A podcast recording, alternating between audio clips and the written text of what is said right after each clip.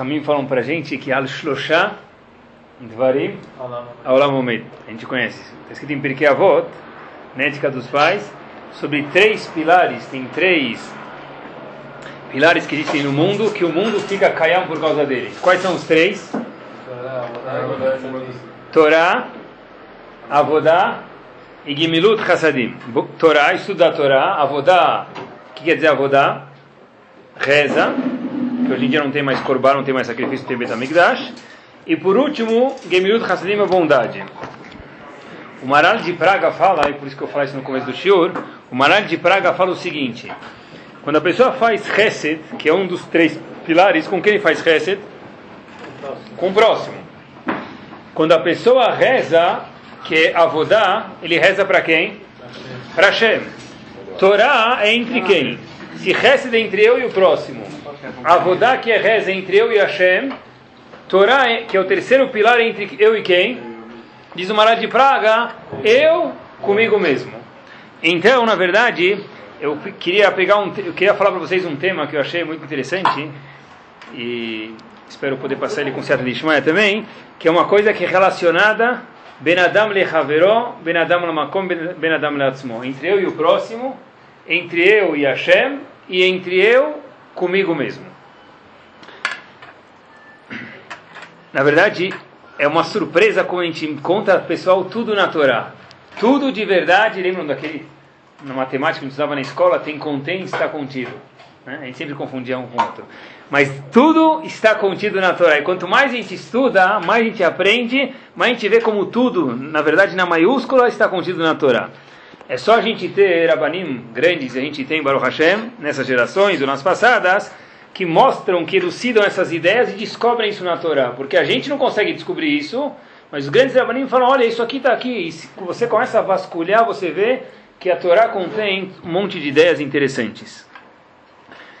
A função pessoal do homem no Olamazen, já falou algumas vezes, é importante reiterar, é que o homem cresça, cresça, cresça até ele virar um gigante.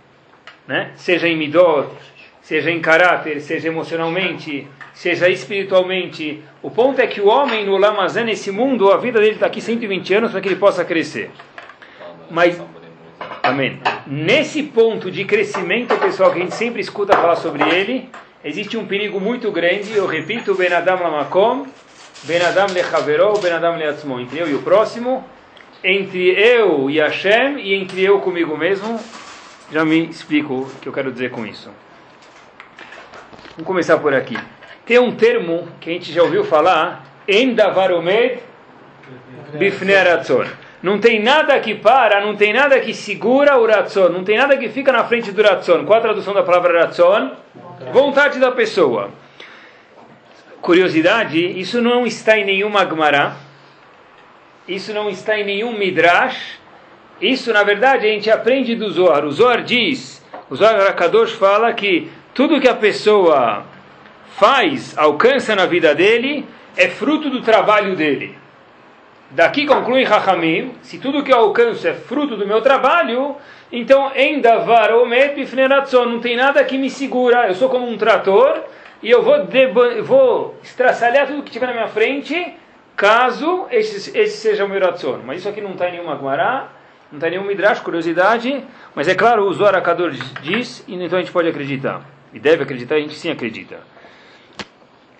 Só que existe outra frase, pessoal, que também está escrito que todo Yudi tem que carregar na bolsa da camisa dele. Se ele não usa calça social, na bolsa da calça, no bolso do, da calça dele. Que, que frase que a gente precisa carregar, pessoal, ou numa das gavetas do nosso cérebro? Ramim falam para a gente, Tana de Belial.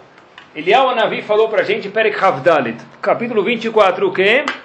Matai, a pessoa é Hayav Lomar, a pessoa é obrigada a dizer, se questionar constantemente, muito bem. Matai Yagil Masai Lemase Avotai.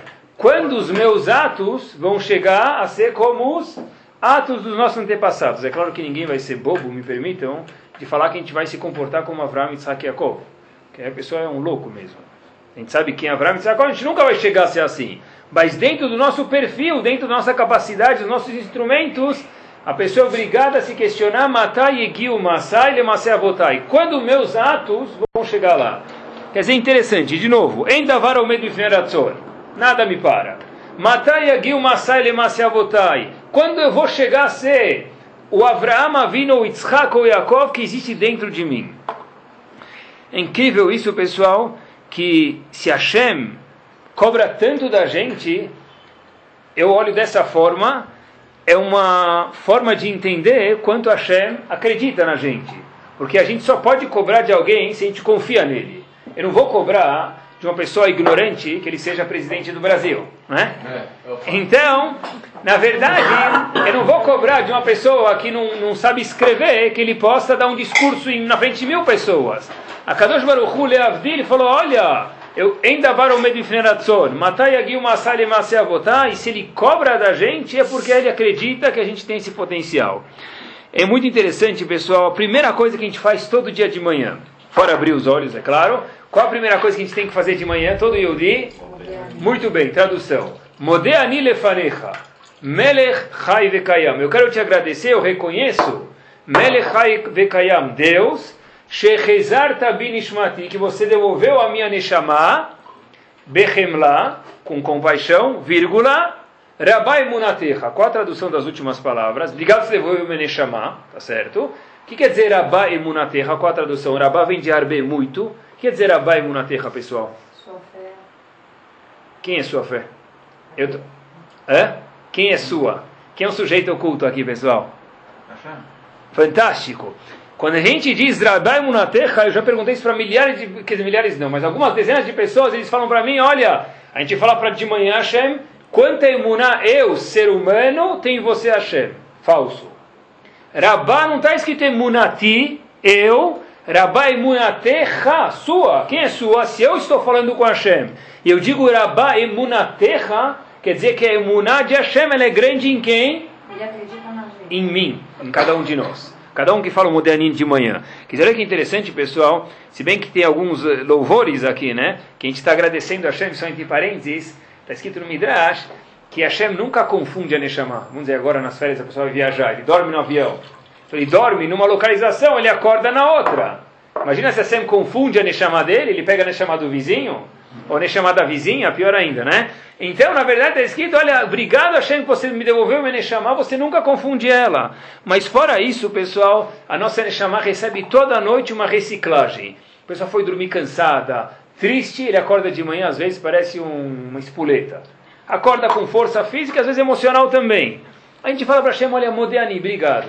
Mas o mais fascinante de tudo é Rabai Munatecha.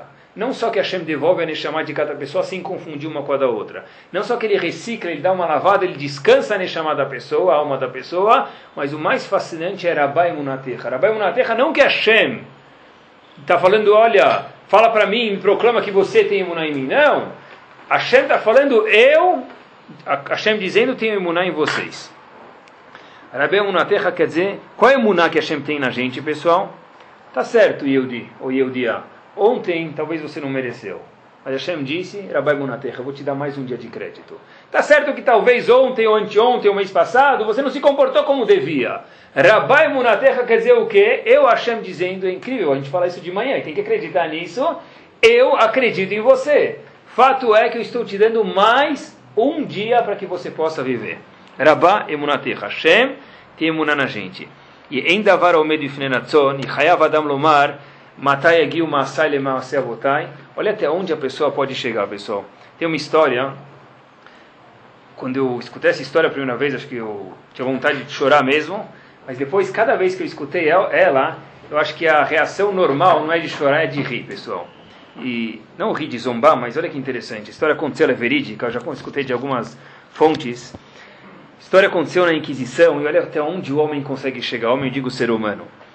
Tinha um Yehudi, que ele foi fugitivo da Inquisição, como muitos outros Eudim, dezenas, centenas e milhares, ele foi parar no Marrocos, e nesse trajeto de fugir com a família dele da Inquisição, ele perdeu o primeiro filho, devido às condições de viagem de um lugar para o outro.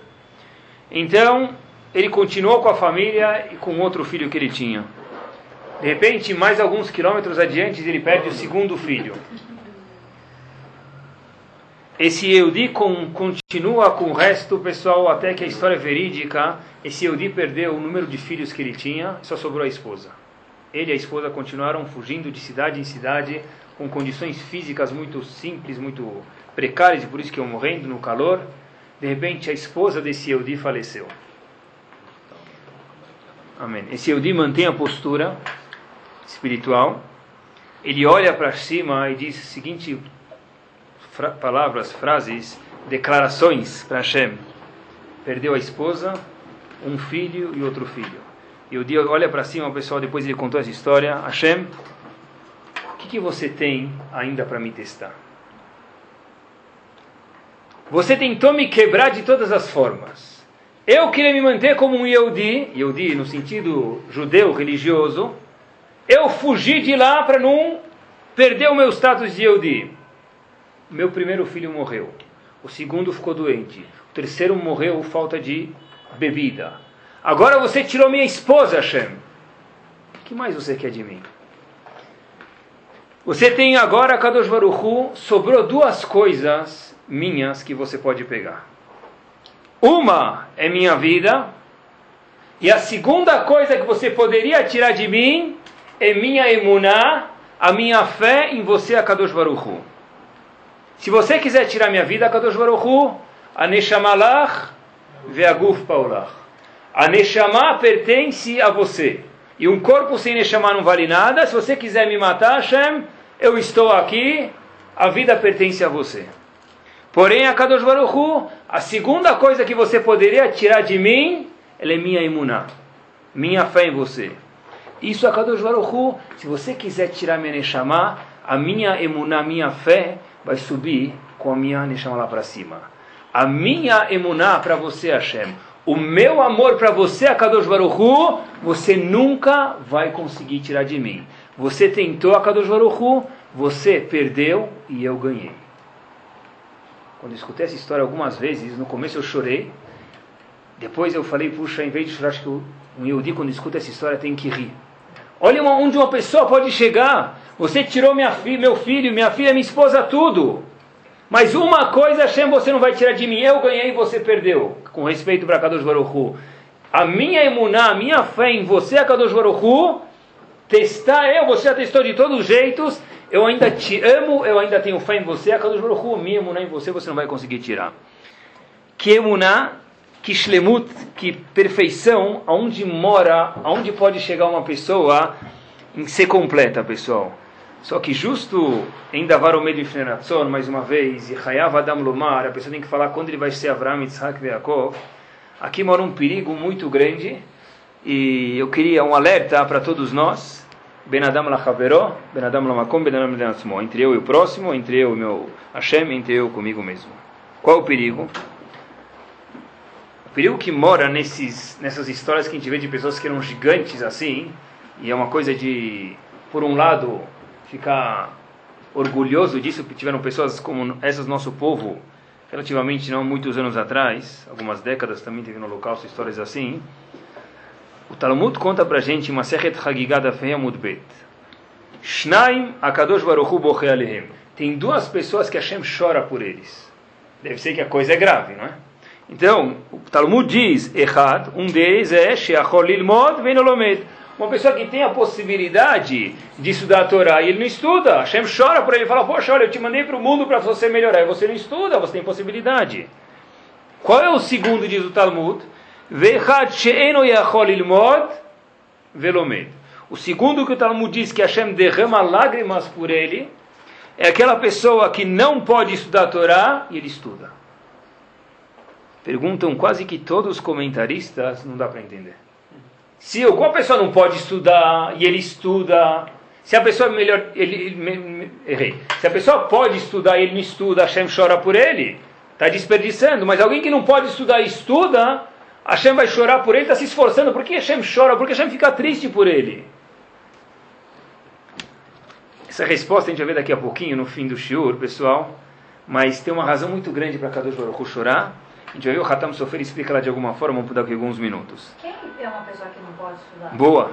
pessoa que não pode estudar, ele não tem, não tem uh, por enquanto, é a pessoa que não, ele precisa estar o dia inteiro trabalhando para sustentar a família, ou o cérebro dele é tão pequeno que ele não tem a capacidade mental de poder captar a Torá. Então, se essa pessoa estuda, Hashem chora, mas se está se esforçando o máximo que ele pode, está se esticando mais do que o normal, por que Hashem chora? Porque Hashem fica triste por ele. E o Talmud diz que Hashem chora, derrama lágrimas por essa pessoa. O mais sábio dos homens, quem foi, pessoal? Shlomo Amelech. Tem gente que diz que ele era mais sábio ainda do que Moshe Rabbeinu. Imaginem só quem era Shlomo Amelech. O rei Salomão disse o seguinte, está escrito em Kohelet, Perek Yudbet Pasuk Tet. Veioter sheaya Kohelet Chacham. No finzinho de Kohelet, está fechando o livro para mostrar quanto Shlomo Amelech era sábio. Veioter sheaya Kohelet Chacham. Olha quanto ele era sábio. Quanto? Od limed da'atetam. Diz, o elogio de Shlomo Amelech é o quê? Limed da'atetam. Ele conseguiu ensinar Torá, sabedoria, que para o Am. O que, que é Am? Para Israel fala Am. Quem é o Am? Geral. Quem senta na geral no estádio de futebol? Esse é o Am.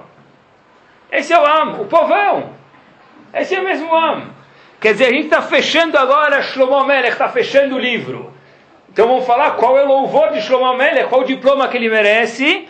Diz Kohelet, Odlimet datetam. Shlomo Melech não só que ensinou os, os, grandiosos, os Einsteins da população, sabe quem ele ensinou? O povão. Ele, Shlomo Melech ensinou o povão, ele, ele, ele contou uma história bonitinha para eles. Deu um exemplo bonito, todo mundo falou, riu, entendeu? Hazakubaruch. Esse é o louvor de Shlomo Melech. O mais sábio dos homens vai fechar o livro, ele conseguiu ensinar o povão. Você fala que ele foi para Oxford ensinar a classe que está fazendo o PhD, tudo bem, mas ensinar o povão? Ele ensinou a primeira classe de multiplicação na escola. Esse é o, Gadlu de Shlomo Melech, na verdade. Rav Ezra Atie, Zecher Tzadik Vekadosh Ibrahá, que foi Rosh Shiva de Purat Yosef, e Rosh Shiva do Rav Ovad Yosef Shlita, ele que engrandeceu ele, ele explicou o louvor de Shlomo Melech é um louvor muito grande. O que, que ele sabia somar dois mais dois, ensinava o povo esse é o louvor? É assim. Shlomo, olha que fantástico, pessoal.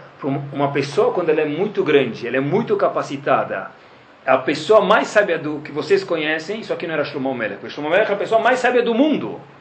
Para essa pessoa ensinar uma pessoa simples, isso é muito difícil. O louvor de Shlomo Melech foi o que? Ele meddat que ele soube ensinar quem? O povão. Porque uma pessoa, quando é super dotada, super capacitada e muito esperta, ele tem dificuldade de se comunicar com pessoas mais simples.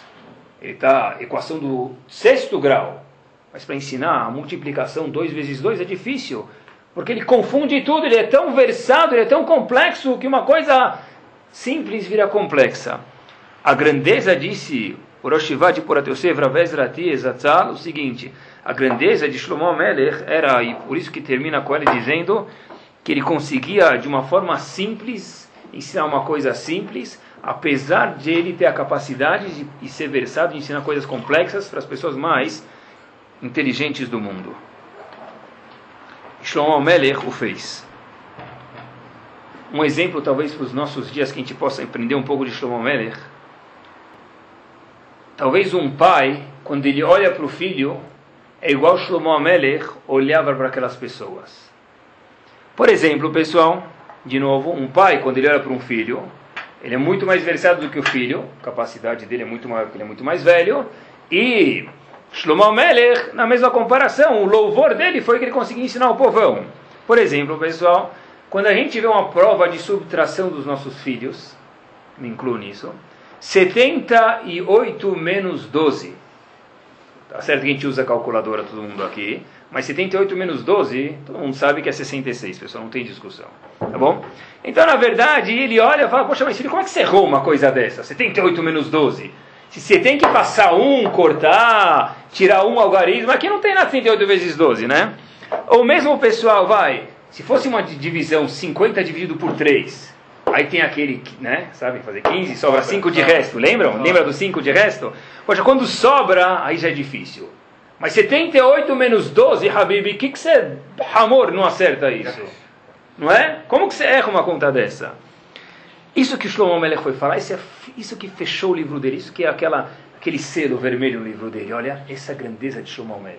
Que ele sabia fazer equações de 15 grau, ele não precisava daquela HP científica, mas quando alguém tinha dificuldade de fazer 78 menos 12, ele sentava a explicar como que isso dava 66 e não 37, não 38. Essa era a grandeza de Shlomo. Limed dat etam, saber explicar para uma pessoa que é simples. Na verdade, cada um de nós ele é simples. Todo mundo, comparado com alguém que é muito versado, ele é simples. E nós, quando vemos outras pessoas, tem muitas pessoas que em todos, seja em judaísmo, por mais ou menos que a gente saiba, tem pessoas que são um milhão de vezes menos versadas do que a gente. Para a pessoa poder ensinar outros ou aprender dos outros, outros, tem que ser que o mestre, o professor, ou nós que ensinamos, temos paciência e saber entender essa pessoa e falar, puxa, olha, tem coisa mais simples, mas também um shevach é um louvor, saber ensinar coisa mais simples, pessoal. O alerta que tem no crescimento da pessoa, e de novo, uma pessoa está no olamazé para que ele possa crescer, o farol vermelho que pisca, pessoal, para a gente é o seguinte, olha, a gente tem que chegar a Shlemut, tem que, não tem nada que para o oração da pessoa. Rabai Munateh Hashem tem fé na gente.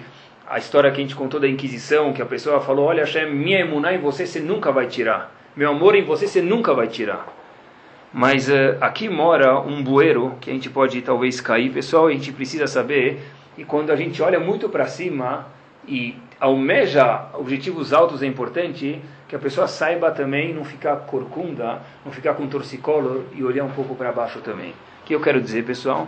A gente tem que manter um olho em cima e um olho embaixo. Talvez eu tem dois olhos.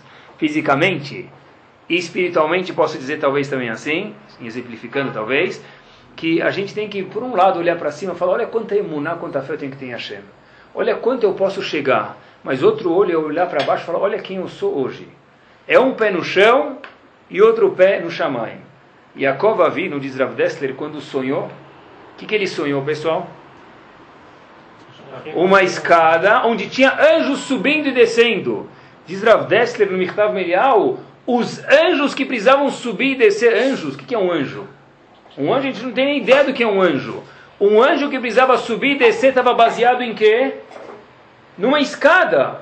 O sonho de Yaakov, que ele sonhou no Bet HaMikdash, é o que? Tinha uma escada onde tinha um anjo subindo e descendo. Se um anjo precisa de escadas, e numa escada se anda um degrau por vez, quanto mais ainda um ser humano, pessoal, precisa de uma escada para andar. Eu preciso sonhar em chegar lá em cima da escada. Jacob viu isso. Mas Jacob vindo viu que a escada estava com o pé no chão, como se diz em português, e que essa escada tinha que ser subir, tinha que, a ascensão nessa escada por definição, tem que ser feita como um degrau por vez. Quando a pessoa espera a perfeição, a pessoa tem que almejar crescer. E não, Deus me livre, se o Zor falou, em com certeza é verdade. Se Agmará, se Rahamim dizem para a gente, melhor dizendo, olha, matai agil masai masai avotai, disse Eliyahu Navi, quando meus atos vão ser como o de Avraham, Isaac e Yaakov, eu preciso almejar isso. Mas a pessoa que espera a perfeição e não sabe lidar com quem ele é, isso tem problemas graves, pessoal. E eu fiquei tão curioso sobre isso, eu descobri um profissional religioso, um psicólogo, que trabalha mais de 20 anos em Nova York, e eu me comuniquei bastante com ele antes de preparar este shiur.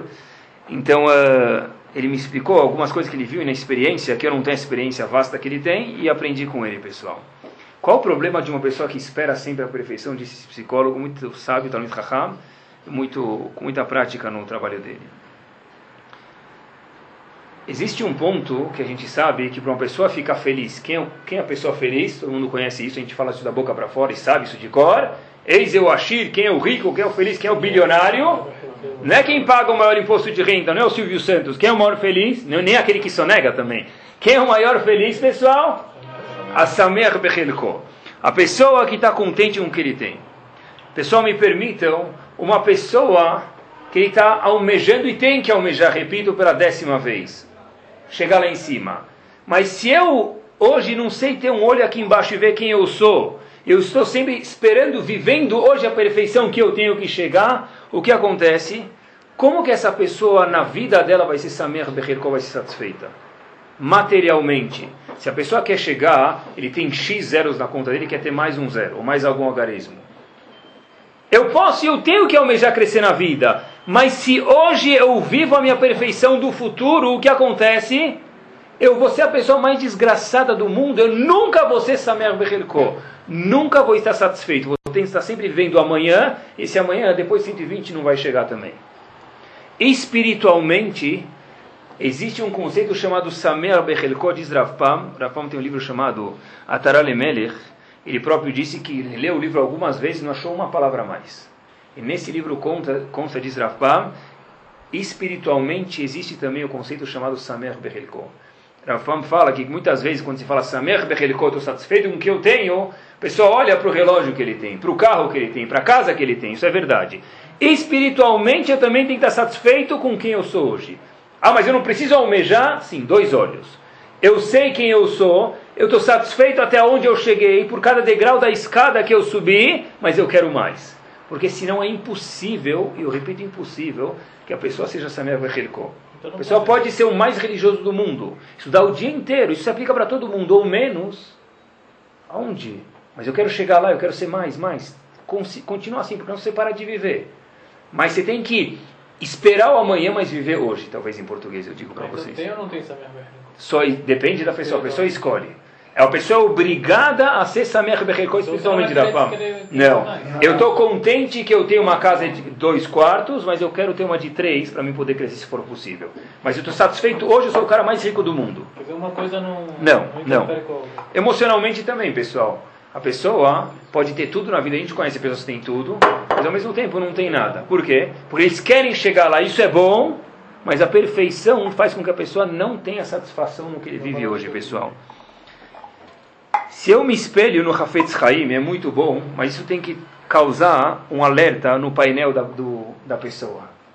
Eu tenho que ter um alerta no meu painel. Qual alerta? Quando a pessoa tem um carro, por exemplo, tem um problema, aperta, aparece uma luzinha, né? A gente bate no painel, finge que não viu, mas a luzinha está lá, o problema existe. O problema é que existe quando a pessoa se espelha no Hafetz Haim, por exemplo, é o seguinte, eu dou um passo em diante a kashrut, por exemplo. Eu melhorei minha kashrut. Agora eu já não como X fora da minha casa. Mas eu ainda não sou 100% kasher. Por um lado, eu preciso saber que eu ainda não sou 100% kasher. Isso é bom. Mas por outro lado, se eu não apreciar esse plus que eu fiz, esse passo que eu dei adiante, eu estou perdendo o que porque a avó disse, Samer Bechilko. Eu preciso saber apreciar os passos que eu dei até hoje. Eu ainda não sou lá. Mas e daí? Eu já sou isso. Mas no Shabat eu não falo no telefone. Ótimo. Mas eu ainda falo para o Goi apertar o botão do elevador para mim que é errado. Então eu, isso é fantástico, porque eu sei que aquilo é errado, mas eu sei onde eu cheguei. Mas não estou falando para a pessoa se acomodar, Deus me livre, né? Tá? Saber onde tem que chegar. Isso. Beleza. Sabe onde chegou e sabe onde tem que chegar. Isso, sabe, fantástico, isso mesmo, melhor do que eu falei. Pronto, resumiu tudo. Sabe onde chegou e tem que saber onde tem que chegar. Isso mesmo, pessoal, isso mesmo. Por exemplo, a pessoa estuda a Torá. É isso mesmo, a pessoa estuda a Torá, por exemplo. Puxa, eu ainda não acabei 10 Masertot. Ótimo, eu ainda quero acabar, mas eu estou contente, eu estou alegre e satisfeito que eu já acabei tantas Mishnayot, tantas Masertot de. Quer dizer, eu quero ser Shalem, eu quero ser íntegro, perfeição, mas eu preciso apreciar quanto nós, cada um, né, quanto ele fez e quanto ele faz. E é incrível, pessoal, o poder que a pessoa precisa, que isso, que isso tem na vida da pessoa, né? É incrível o quanto que a gente precisa, porque muitas vezes a gente usa a, gente usa a Torá para jogar nossos problemas em cima dela. Poxa, já que eu preciso crescer, e já que o lema da vida de Yehudi é assim mesmo é, dizem Ramin, para a gente é que ele possa crescer espiritualmente, então se é assim, por que você não está satisfeito? Bom, porque minha mulher ainda não cumpre Shabbat do jeito que eu quero. Bom, por um lado isso é bom, porque vai melhorar. Mas por outro lado, olha quanto que ela já faz, por exemplo. Se a pessoa não aprecia isso que tem, essa perfeição ela é boa, eu preciso almejar ela, mas eu preciso também ter uma satisfação que existe hoje. Não para se acomodar, eu repito. Tá? Tem que escutar o choro inteiro, não só que interessa. Tá bom? O problema de verdade é, e esse psicólogo me falou, ele tem mais de 20 anos, e na verdade eu, eu faço questão de falar que, por exemplo, Nova York está alguns anos, algumas décadas na nossa frente, e talvez eu vi isso em outras outros fatos históricos, que onde eles estão hoje, a gente, o nosso Brasil vai estar talvez daqui 30, 40 anos. E onde eles estavam há 40 anos atrás, a gente está hoje. Eu vejo isso socialmente também. Ele me contou que tem alguns casos de depressão, insatisfação e alguns outros ão, ão, ão, tá bom? que eles provêm porque a pessoa não tem esse Samer Becherko. São mais de 22 anos de prática, é um, um profissional muito bem constituído, e o Baruch Hashem tive o mérito de ter um pouco a oportunidade de falar com ele e me comunicar com ele. Não, chama Dr. Sorotsky. Tá bom? Tem algumas obras que ele escreveu e antes de fazer shiur ele mandou uma obra daqui sobre satisfação. Eu li, ela tem 12 folhas posso emprestar depois. Pessoal, insatisfação, depressão, tudo isso provém muitas vezes porque a pessoa não está não estou satisfeito com quem eu sou. Não estou satisfeito com meu eu material, meu eu matrimonial, meu eu físico, meu eu espiritual. Benadam lechavero, entre eu, eu como eu me relaciono com o próximo. Benadam lamakom, como eu me relaciono com Hashem. E automaticamente Benadam lematzmo, como eu me vejo espiritualmente ou materialmente, daí por diante. Olha que e eu falei para ele, olha, você tem alguma aula sobre autoestima, alguma que você pode me falar, alguma coisa publicada? Ele falou, tudo dá em autoestima. Isso é verdade, pessoal. Tudo desemboca no canal chamado autoestima. Olha que fantástico. Eu já vi isso algumas vezes, mas preste atenção. Uma pessoa que passa o dia elogiando os outros. Ah, a gente acabou de falar, algum shirim atrás, tem que elogiar, apreciar, cara tató. Tem que, claro que tem que. Mas é, todo lugar tem alguns bueiros e algumas armadilhas. E sobre as armadilhas que eu estou falando hoje. A pessoa que elogia os outros demais. Demais. É uma, eu vi ele falei, poxa, olha que bonito, que legal. Toda ele passa, ele acaricia, todo mundo que passa, ele acaricia. Essa pessoa, ela, por que ela faz isso, pessoal? Isso é baixa autoestima, isso é pachuto, não tem que discutir. Mas mais do que isso é que a pessoa está sempre querendo a aprovação dos outros. Eu não sei quem eu sou, o dia inteiro eu preciso elogiar os outros para ver se alguém gosta de mim. Talvez te amo, talvez você é o ídolo, talvez você é o Elvis Presley da cidade. Mas não! Eu não tenho que garantir. Está sempre elogiando os outros. É um sinal de baixa autoestima, pessoal. Na verdade, se eu estou satisfeito comigo mesmo, se eu estou samer com quem eu sou, puxa, eu não vou chegar em casa falar para o meu marido ou para minha esposa, eu não sei se eu falei para aquele cara como o terno dele estava bonito, ou a mulher, eu não sei se eu falei para ela como o vestido dela estava bonito. É claro que eu preciso elogiar, mas eu não vou ficar agora me remoendo se eu não elogio uma pessoa sem querer, porque não sou eu dependendo dos elogios que eu dou para outra pessoa. Se eu sou samer bechelko, se eu estou satisfeito comigo mesmo, esse problema na minha vida eu não tenho. Claro que tem que ter a cara tem que elogiar os outros, mas a pessoa está sempre elogiando os outros demais, demais, é baixa autoestima, dito e comprovado, pessoal.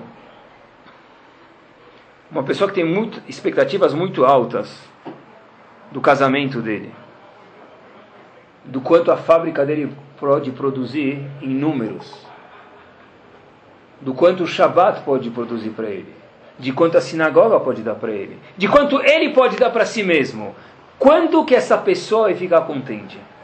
Quem aqui de nós não conhece pessoas que são muito bem sucedidas e chegam e falam, eu vi, hoje eu vi uma pessoa em algum lugar, como vai meu senhor? Eu conheço a pessoa em família, monetariamente, eu falei, puxa, você falou, que bom, agora férias, Rabino, eu estou acabado, estou cansado, não aguento mais fazer o que eu estou fazendo. Quantos de nós. Ah, eu não sei os problemas dele, e nem Deus me livre estou julgando ele. Mas um dos pontos, pessoal, que a gente saiba é o quê?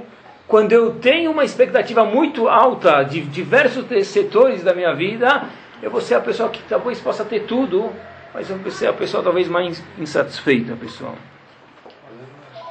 Nessa época do ano, todo mundo pensa. Não, cansado fisicamente é bom às vezes, né? Isso é um, um cansado positivo, mas não aquele eu não aguento mais, sabe? Uma pessoa que ele é muito crítica consigo mesmo, o que é isso? É um sinal do que, pessoal? Eu sou muito crítico comigo mesmo. Eu não sei se eu uh, dei o churro, se eu falei tudo que eu tinha que falar. Pronto. Eu não sei se eu. Puxa, talvez eu falei uma palavra mais alta hoje no churro para vocês. Então eu tenho, claro, que me cuidar e não machucar ninguém, Deus me livre. Mas às vezes escapa, às vezes a pessoa perde. Se a pessoa é muito crítica consigo mesmo, ele não tem Samer Bechevko. Ele não está satisfeito, está almejando mais do que ele pode conseguir. E se ele pode conseguir mais, então que faça, pessoal? Isso começa Benadam Leatzmo, entre eu comigo mesmo, e a pessoa sente assim, mas desenrola Benadam Lechaveró também, entre eu e o próximo. Por exemplo, pessoal, se a pessoa, no casamento, de novo, ele espera muito do casamento dele, quando ele vai ser satisfeito com o casamento dele? Nunca. Mas minha esposa não serve, meu marido não serve. Minha, aquela pessoa pretendente que eu ia casar não serve. Por que, que não serve muitas vezes? Porque eu quero a Miss Brasil, Miss Emocional, Miss Psicóloga, Miss, Miss, Miss Dinheiro, Miss Família. Miss, que, Miss, e você é o Mister o quê? Ou vice-versa. Pessoal, pessoal, dentro do casamento de verdade, isso é Ben Adam Lechaveró também, isso que eu estou falando para vocês. Mr. Bean, isso. Tá? Os filhos da pessoa. Meus filhos não são o que eu queria. Rabino, amigo, amiga, não são o que eu queria. Talvez você espera mais do que pode ser de verdade. A pessoa tem uma expectativa real das coisas. Ou até os funcionários, pessoal. Pessoa tem funcionários. Não? Quanto ele pode esperar de um certo funcionário? Quanto você paga para ele, quanto você pode. Isso mesmo. Se a pessoa pode. Tem gente que tem, 30, ele tem 52 secretárias por ano, uma por semana, descartável, por quê? Às vezes acontece que a pessoa tem expectativas altas e é isso mesmo. Não está saber Isso vai para tudo na vida. Isso vem, pessoal, Benadam lechaveró, a gente falou, como esperar dos outros. Benadam leatzmo, o que eu espero de mim quando eu me critico? Isso também vai Benadam lamakom, entre eu e Hashem. Quando uma pessoa erra, het, pecou, tem que fazer chuva, e Hashem vai contabilizar isso daqui a 120 anos. Isso é óbvio. Mas a pessoa que se enxerga, eu sou um desgraçado espiritualmente, ela não é Samer Becherko. Se você pode fazer mais, que faça. Se você não pode fazer, então fica satisfeito, mas meu amigo consegue. Beijos para ele, abraços para ele. Faça você o que você consegue. A pessoa é obrigada a ter Samer Bechelko, satisfeito. Uma pessoa está sempre estressada. É falta de o quê? Satisfeito com quem é de verdade, pessoal. Ele me contou uma história, e eu sempre vejo que eles estão alguns anos, repito, na nossa frente, então é um alerta para a gente também. Que uma vez veio um paciente para ele e falou que as crianças não conseguem ficar na mesa de Shabbat. Não consegue ficar na mesa de Shabbat. Talvez a mesa de Shabbat dura oito horas, é normal, né? Nenhum adulto não consegue ficar. Ou duas horas também, talvez seja muito. Mas talvez dure uma hora, não conseguem ficar na mesa de Shabbat. Tá bom? O que que faz? Então vocês sabem que existe uma mitzvah chamada Zimun. Três pessoas, três homens juntos, antes de fazer Birkat Amazônia, tem que fazer um chamado Zimun. Uma reza, talvez antes do Birkat Amazônia. Ele contou o seguinte, pessoal. Esse profissional americano me disse que mudar o nome, porque ele não me falou o nome da pessoa, então nem, nem devia contar e nem eu sei também. Mas ele falou que da, o nome do menino que ele chama David, ele começou a sair da mesa de Shabbat. Saiu da mesa de Shabbat. Ele começou a ir para o quarto dele, no meio da mesa de Shabbat. De repente, o pai falou para o filho: Olha, como que você pode brincar no meio da mesa de Shabbat e não voltar na hora do Birkat Amazon se a gente está precisando de Zimun? Sem você, meu filho, você é o terceiro, não dá para fazer Zimun. Ele disse que três anos depois, esse pai veio parar com esse filho no consultório dele, esse filho, o pai veio reclamar que esse filho hoje não cumpre nada de Shabbat e nem come kasher. Por quê? Ele me falou, olha, porque o filho, em vez de estar preocupado quanto, em vez do pai estar preocupado, está certo, tem que fazer zimun. Mas talvez agora não dá, está de perfeição hoje, não dá. Ele não quer ficar na mesa de Shabbat, ele não aguenta. Em vez do pai se preocupar no Samer Becherikó do filho, ele se preocupou na perfeição onde ele poderia chegar e ele perdeu o filho. Olha até onde vai, pessoal, olha que fascinante. Por quê? Porque quando a gente não tem Samer Becherikó, às vezes o estado de perfeição onde eu tenho que almejar, isso é fantástico. Mas onde eu posso chegar hoje? É um olho para cima e um olho onde eu estou hoje, pessoal. Samer Bechelko é, fala, puxa, olha, eu tenho que estar satisfeito, meu filho hoje não consegue ficar na mesa de Shabbat. Ele precisa ir brincar um pouco. Ele não voltou hoje para o Zimur, não, tá bom. Em vez se preocupar em querer perguntar o que, que o filho tinha, ele se preocupar com o que o filho estava assim. É isso mesmo, ele foi brigar com o Zimur. Eu quero chegar na perfeição, não interessa meu filho onde ele está. Eu posso até talvez conseguir o Zimun. Mas é um olho para cima e um olho para baixo, pessoal. Eu fiquei espantado quando ele me contou esse caso. E são casos verídicos né, que, que ele tratou. Ou, acontece muitas vezes isso, às vezes os pais reclamam. Um pouco dá para entender, mas um pouco tem que tomar cuidado. Ah, o filho vem para casa para as férias inteiras, não, as férias inteiras não, mas ele passa um fim de semana, um, um Shabbat tal, e ele não estudou nada. É verdade, mas quanto ele estudou durante o tempo que ele estava em Shiva? Quanto tempo ele teve livre para si mesmo? Ele não pode ter um pouco de tempo livre? Se um pai começa a ser maçante com o filho, ele está procurando a perfeição, mas ele esqueceu o status que o filho é agora. Isso aqui é muito grave, pessoal. Né? Na verdade, ou um filho tira nota na prova, né? tirou nove, né? já é perfeição, talvez tá? tirou oito. Poxa, você é o menino mais inteligente do mundo. Talvez ele não é. Quem falou que era o menino mais inteligente do mundo? Talvez não é mesmo, e daí? Você é um menino brilhante, você é um menino muito bom. Vamos falar para o meu filho, você é o menino mais brilhante do mundo. Quanto mais, eu, se ele tira 10 notas boas na prova, fala, você é o mais brilhante, você é o mais capaz, aonde que, e parece que eles não sabem, mas eles sabem isso. Aonde que eles sentem que a gente está colocando a obrigação deles, ele precisa ser o mais brilhante, o mais capaz. Essa é a perfeição. Mas talvez ele não é assim, talvez ele não foi assim. Talvez os genes que nós demos para eles não são para ser tudo isso. Talvez sim. A perfeição que eles podem, não o mais brilhante do mundo. Uma vez, acontece isso, né? Meu filho estava nas férias esse fim de semana, faz seis meses que ele não visita a avó dele, justo esse fim de semana a gente vai, e ele não quis visitar a avó dele, quis jogar futebol. E daí? É muito mais legal jogar futebol do que visitar a avó. Há de se concordar. Ah, tem que visitar a avó às vezes? Claro que tem que. Mas é divertido. Se a gente sempre olha para os filhos como, peraí, quantos anos eles têm? Né? Antigamente, quando a gente era pequeno, né, faz 90 anos atrás, Pessoal, o que, que, se falava quando queria se aprender? Cachorro, né? Oxítona por oxítona por oxítona. Não era assim? Bala, não é? Chapéu. Hoje em dia o que, que falam? Celular, Pentium, notebook. Uma criança tem que ser uma criança ainda. Gente, é, por um lado isso aqui é bom, mas por outro lado eu, não, eu acho que per, a gente pode perder um pouco da criança. Ele, ele tem que chegar no notebook, tem que chegar no, no Pentium, tem que chegar no Intel Inside, tem que chegar no Windows XP. Mas qual o tamanho dele? Onde, onde você quer a perfeição? Cadê o Samer Begelkó? Cadê a idade dele ajustada com a perfeição que se espera de uma pessoa? Pessoal, olha que interessante. Mais ainda, em todos os aspectos a gente pode ver isso, pessoal. Quando você pede para uma pessoa, não sei se já fizeram isso, eu já fiz isso, desenhar, não desenhar Hashem, porque não dá para desenhar Hashem, talvez seja não é educacional que a gente faça isso, mas o que Hashem representa para você? Pega uma criança, pode pegar até um adulto fazer isso, se tiver muita proximidade que, que, uma, que, que Hashem representa para você? E algumas pessoas eu já vi desenham um lago florido. Não que Hashem seja um lago florido, mas seja uma coisa bonita. Ou desenham um campo de futebol, um menino, uma menina, uma Barbie. É uma coisa que. Porque Hashem, não que Hashem seja isso, lo aleno, porque Hashem não tem forma nem nada, mas isso que Hashem representa.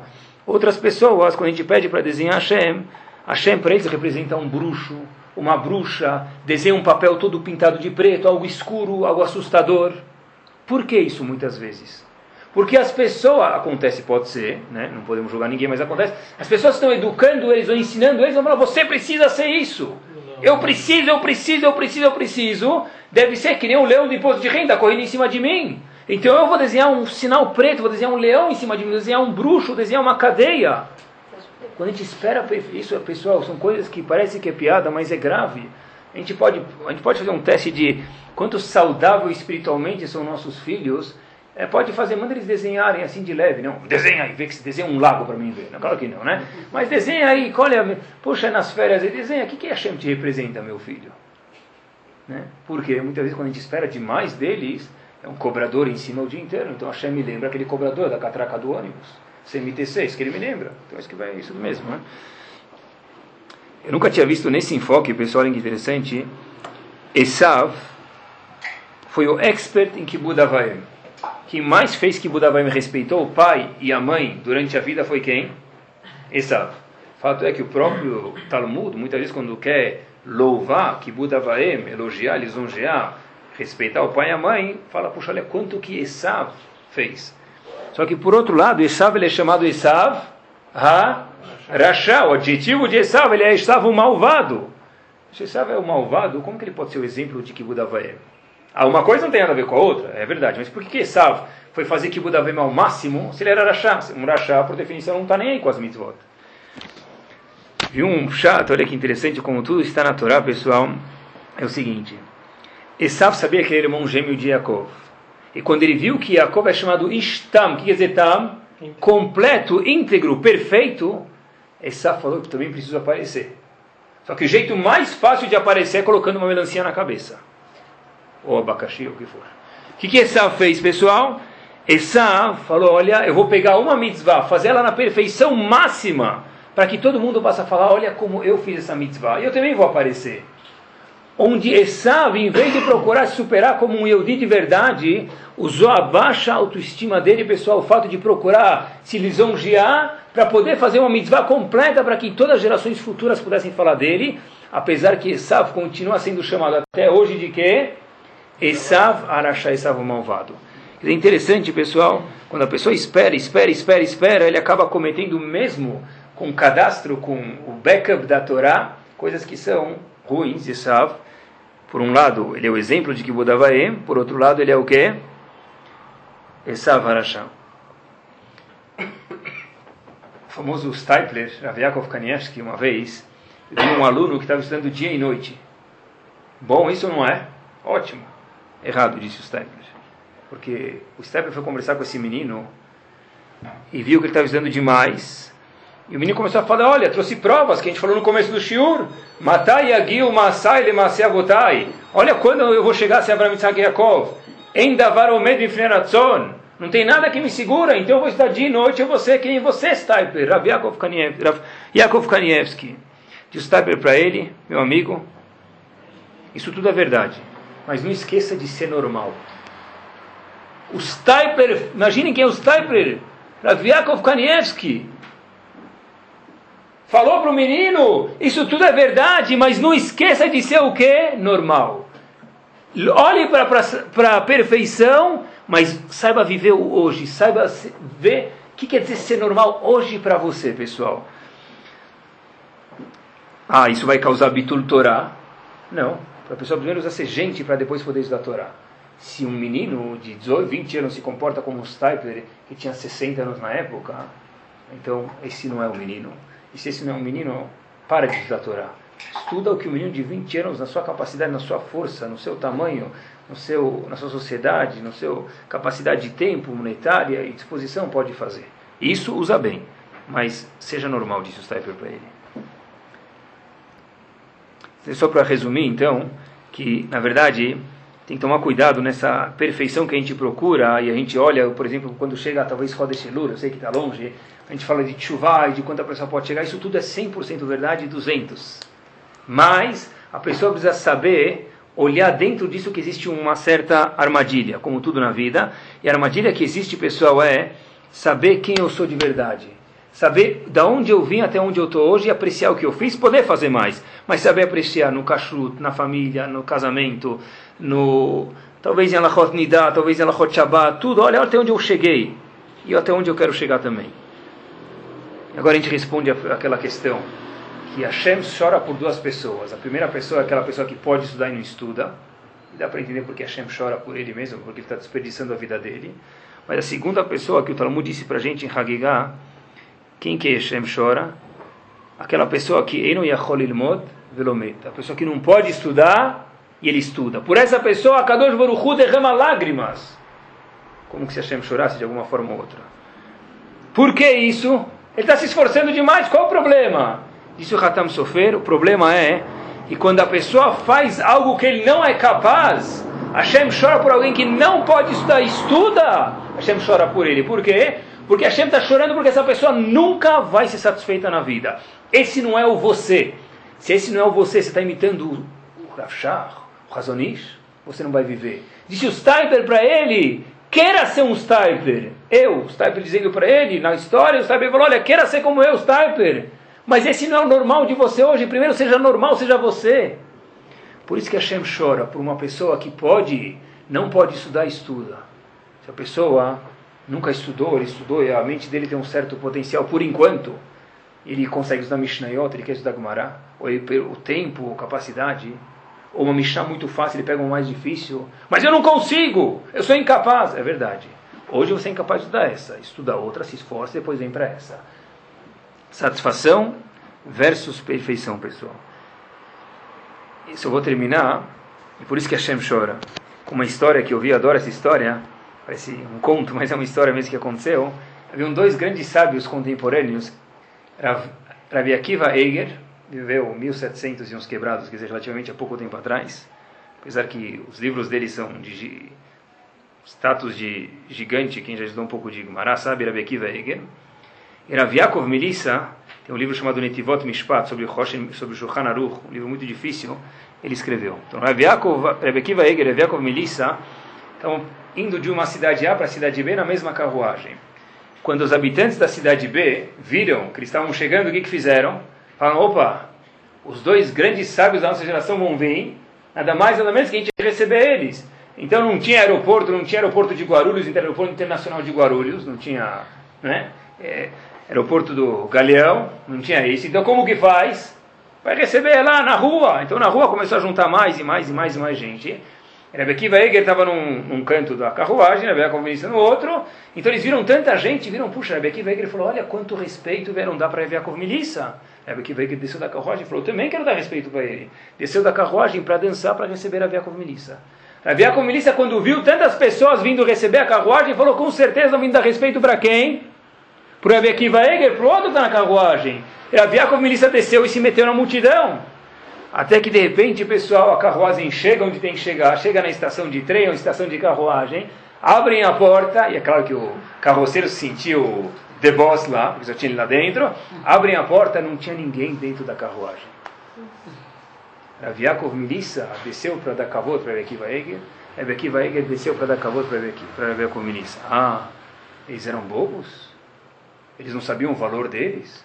Justo porque Deus me livre bobos justo porque eles sabiam o valor deles, eles sabiam respeitar o outro. Uma pessoa que sabe o valor dele de verdade, não machuca ele levantar para uma pessoa mais sábia do que ele. Uma pessoa que sabe o valor intrínseco que ele tem, não machuca que um cara no leilão deu X na sinagoga. Uma pessoa que sabe o valor dele de verdade, não machuca ele descer na sinagoga e falar oi para uma pessoa que alguém está com um vestido mais bonito, uma gravata mais bonita. Porque eu sei quem eu sou, isso não me incomoda. Então, na verdade, o pessoal Rav Milissa desceu para receber a Akiva Eger, Rav Akiva Eger desceu para receber a Yaakov Milissa. Então, o shur de hoje, se a gente pudesse resumir em uma frase, seria que a pessoa tem que almejar a perfeição, mas ter satisfação a cada passo que ele anda, a cada ponto que ele está, porque senão, como disse esse profissional para mim, muitos casos que a pessoa tem de loleno depressão, essas coisas, isso vem porque a pessoa não é samer becher, não está satisfeito, ou ele almeja muito de vários setores do casamento dele, isso aqui pode dar que a pessoa não fique contente. Então que Bezerra Hashem, a gente possa apreciar o que a gente tem, almejar mais, mas apreciar o que a gente tem e a, esperar no, hoje o que eu posso ter, coisas são concretas e palpáveis para mim.